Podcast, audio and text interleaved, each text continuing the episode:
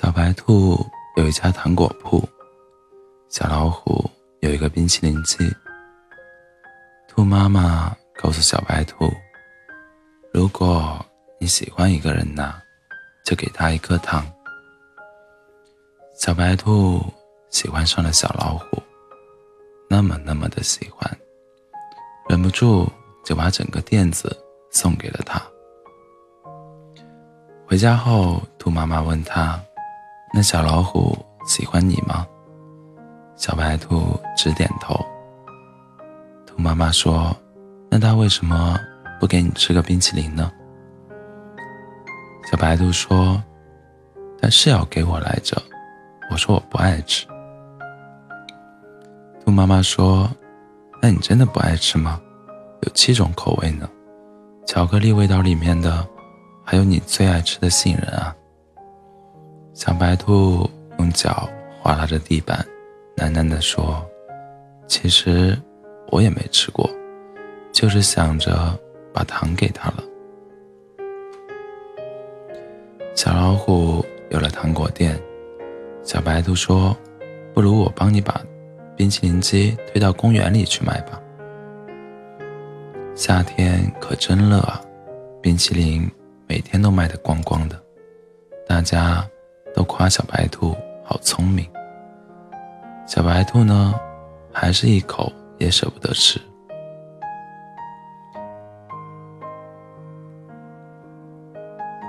他就想等小老虎亲手送他一个。小白兔自己也没发现，他最爱的口味已经换成了香草，想要的也不再只是冰淇淋了。时间一天天过去了，小白兔还是没有吃到冰淇淋，倒是隔壁摊子卖饼干的小熊给了他一盒兔子造型的曲奇。小白兔留下糖果店和冰淇淋机，都给了小老虎，跟着小熊去了更远的小公园卖饼干。兔妈妈问他：“你不是不喜欢吃饼干吗？”怎么又收下了呢？小兔子揉着红红的眼睛说：“我就是饿了。”后来，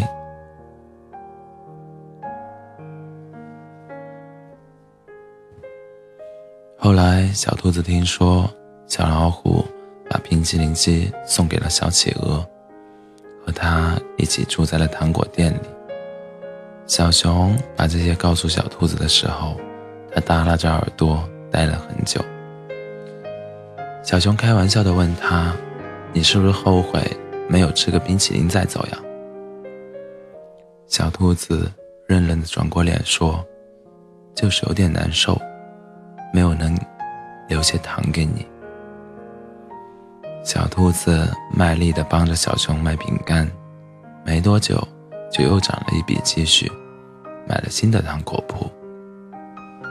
这次，兔妈妈千叮咛万嘱咐，她说：“宝贝啊，这糖要慢慢的给，不然后来就不甜了。”小兔子嘴上连连答应，心里却想着，小熊收到糖果店该有多开心啊！他只知道。小熊又加班去了，却不知道，他小他小鸭子形状的饼干马上就要烤好了。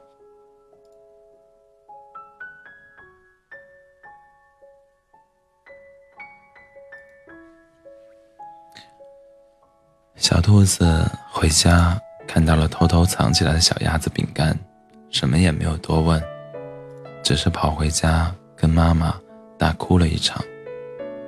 他呜咽着和兔妈妈说：“小熊最喜欢吃糖了，我终于可以给他糖果屋了。他为什么要离开我呢？”兔妈妈笑了，她摸着小兔子的头说：“当他不爱你了，你的糖就不甜了。”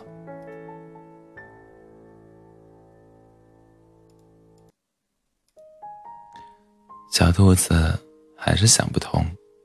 只好带着糖果店搬去了更远的地方。小鸭子可不是什么善茬，它不知道从哪儿打听到了糖果店的事。一天饭后，它揶揄地告诉小熊：“哎呀，你可不知道吧？你心里最单纯的小白兔，背着你用卖饼干的钱给自己买了好东西呢。”不久之后，小兔子就收到了小熊的来信。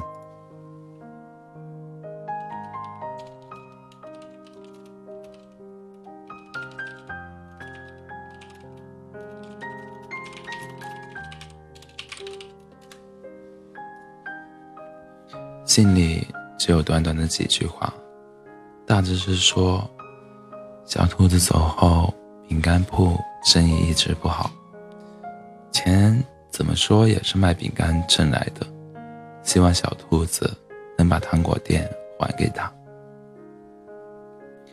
小兔子看完信后，眼睛哭成了桃子，他想起了妈妈的话，把店给了小熊。兔妈妈说：“小兔子是韭菜馅的脑子勾过芡的心啊。”他说：“妈妈，其实糖还是甜的，只是人生太苦了。”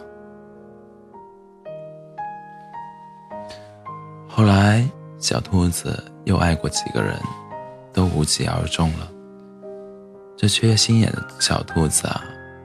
喜欢上一个人，就会使劲的对他好，恨不得掏心掏肺给他看。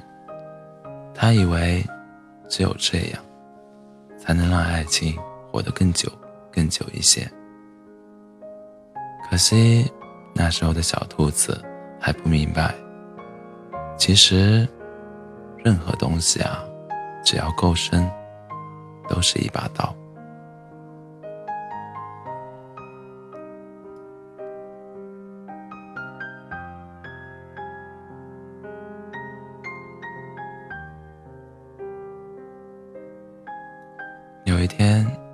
小兔子出门，发现小熊醉倒在他门口。他哭着，碎碎念着，说他过得不开心，说糖果店已经被吃完了。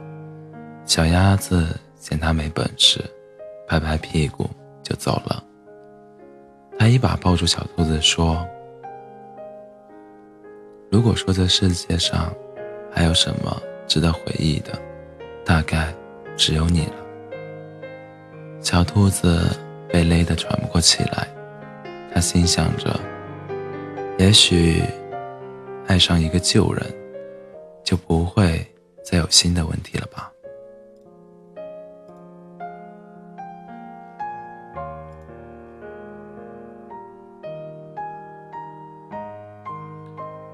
很久很久以后，小白兔。和别人讲起这段故事，总是感慨万分的说：“那些值得回忆的事啊，就该永远放在回忆里。”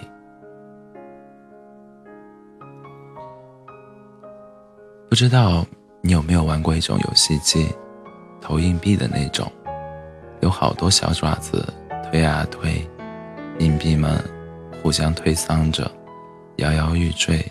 却又固若金汤。你投入的越多，就越难收手。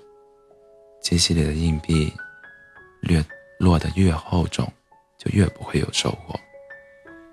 可越是不掉币，你就越觉得大奖就要来了。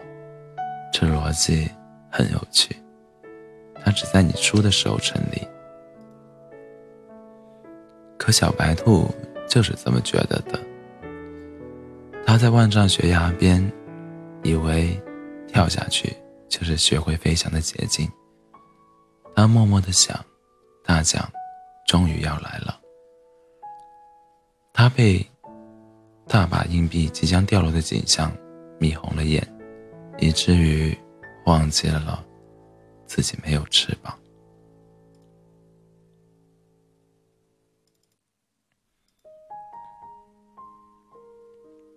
既然是童话，总得有的好的，不是？小白兔回到了小熊身边，日子没有想象中的糟糕。一起吃饭，一起逛逛公园。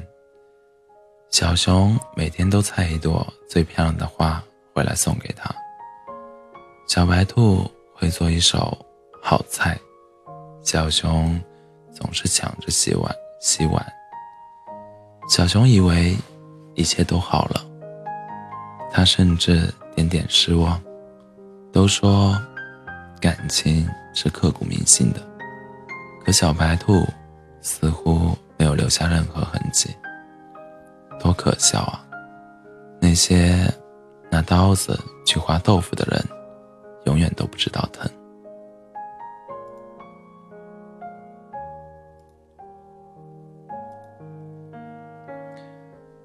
直到有一天晚上，小熊从厨房出来。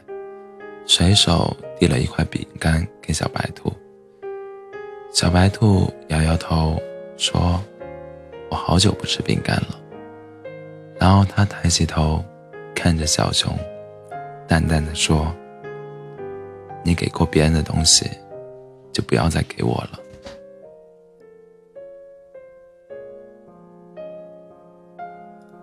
小熊一瞬间明白，这些伤口。还是血淋淋的。那年，小白兔扑扑在妈妈怀里哭的那个下午，他就已经弄丢了他的小白兔了。一起弄丢的，还有原本可以幸福的可能。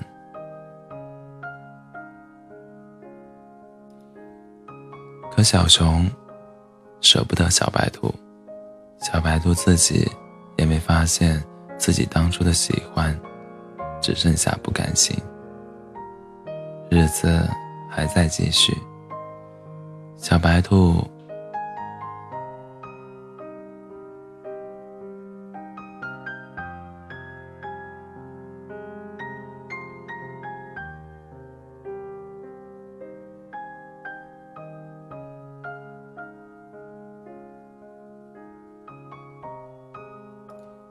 小白兔。除了还是不吃饼干，什么都是千依百顺的。在别人眼里，他们俨然成了恩爱的一对儿。直到有一天，他打开一只旧箱子，里面装满了小熊每天送他的花，花都枯萎了。小白兔想起这些日子，他每天接过小熊的花，都是敷衍的笑笑。转身便扔进这个破箱子里。他一下子发现，原来不爱了，是早就不爱了。和小熊分手后，小白兔断断续续的又开过几个糖果店，卖的卖，送的送，也所剩无几了。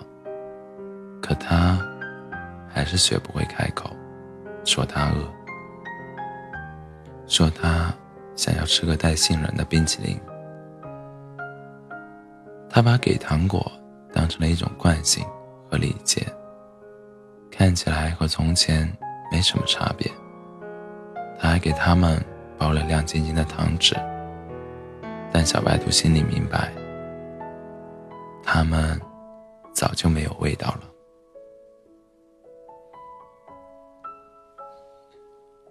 后来。小白兔结婚了，是和其貌不扬的小猪。再后来，还有了两个孩子。小猪是隔壁村子来旅行的，据他后来说，是小白兔店里，是来小白兔店里买糖的时候，一眼就喜欢上了这个小机灵。小猪一连来了好几次，每次都是买完糖。付了钱，又悄悄把糖留下。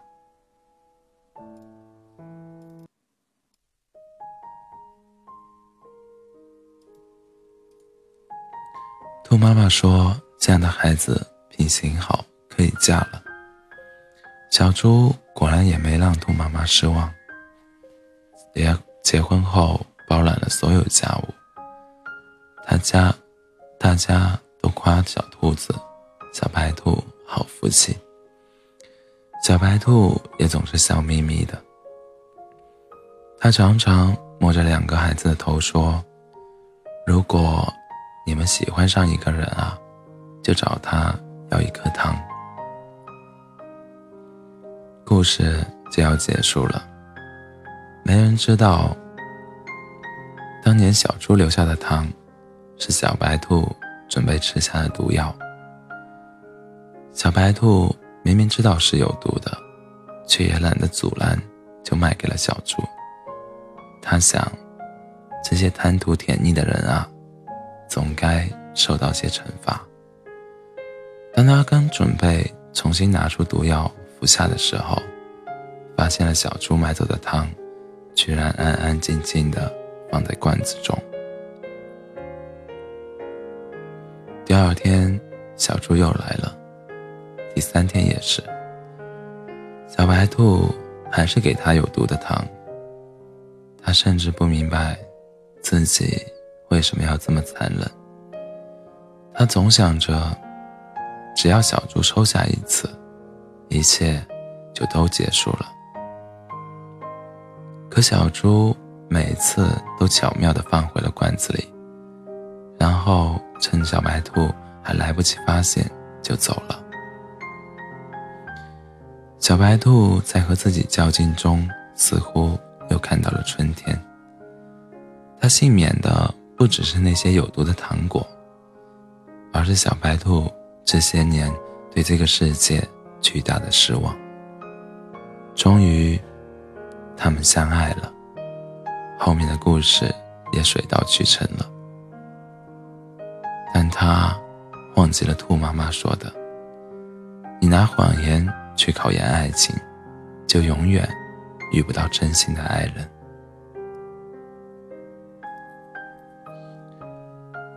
有一次，小猪喝多了，朋友们起哄，问他当时怎么想到不收下糖果的。小猪被灌了太多的酒，回答的稀里糊涂、颠三倒四。但但那些字组合在一起时，传到小小白兔耳朵里时，在场的谁也没听懂，只有他在一瞬间放声大哭。小猪说：“那天啊，那天我只是路过来着。”小熊硬塞的钱。小老虎说：“如果我能把糖放回去，冰淇淋机就是我的了。”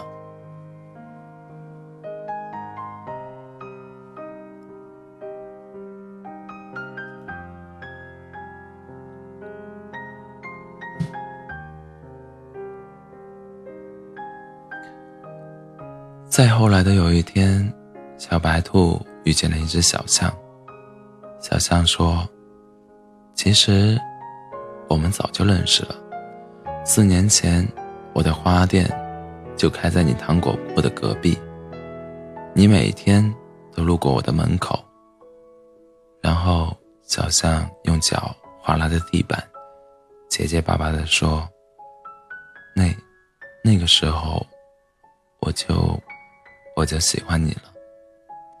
你星期一喜欢穿花裙子，因为你说每个周一都是新的。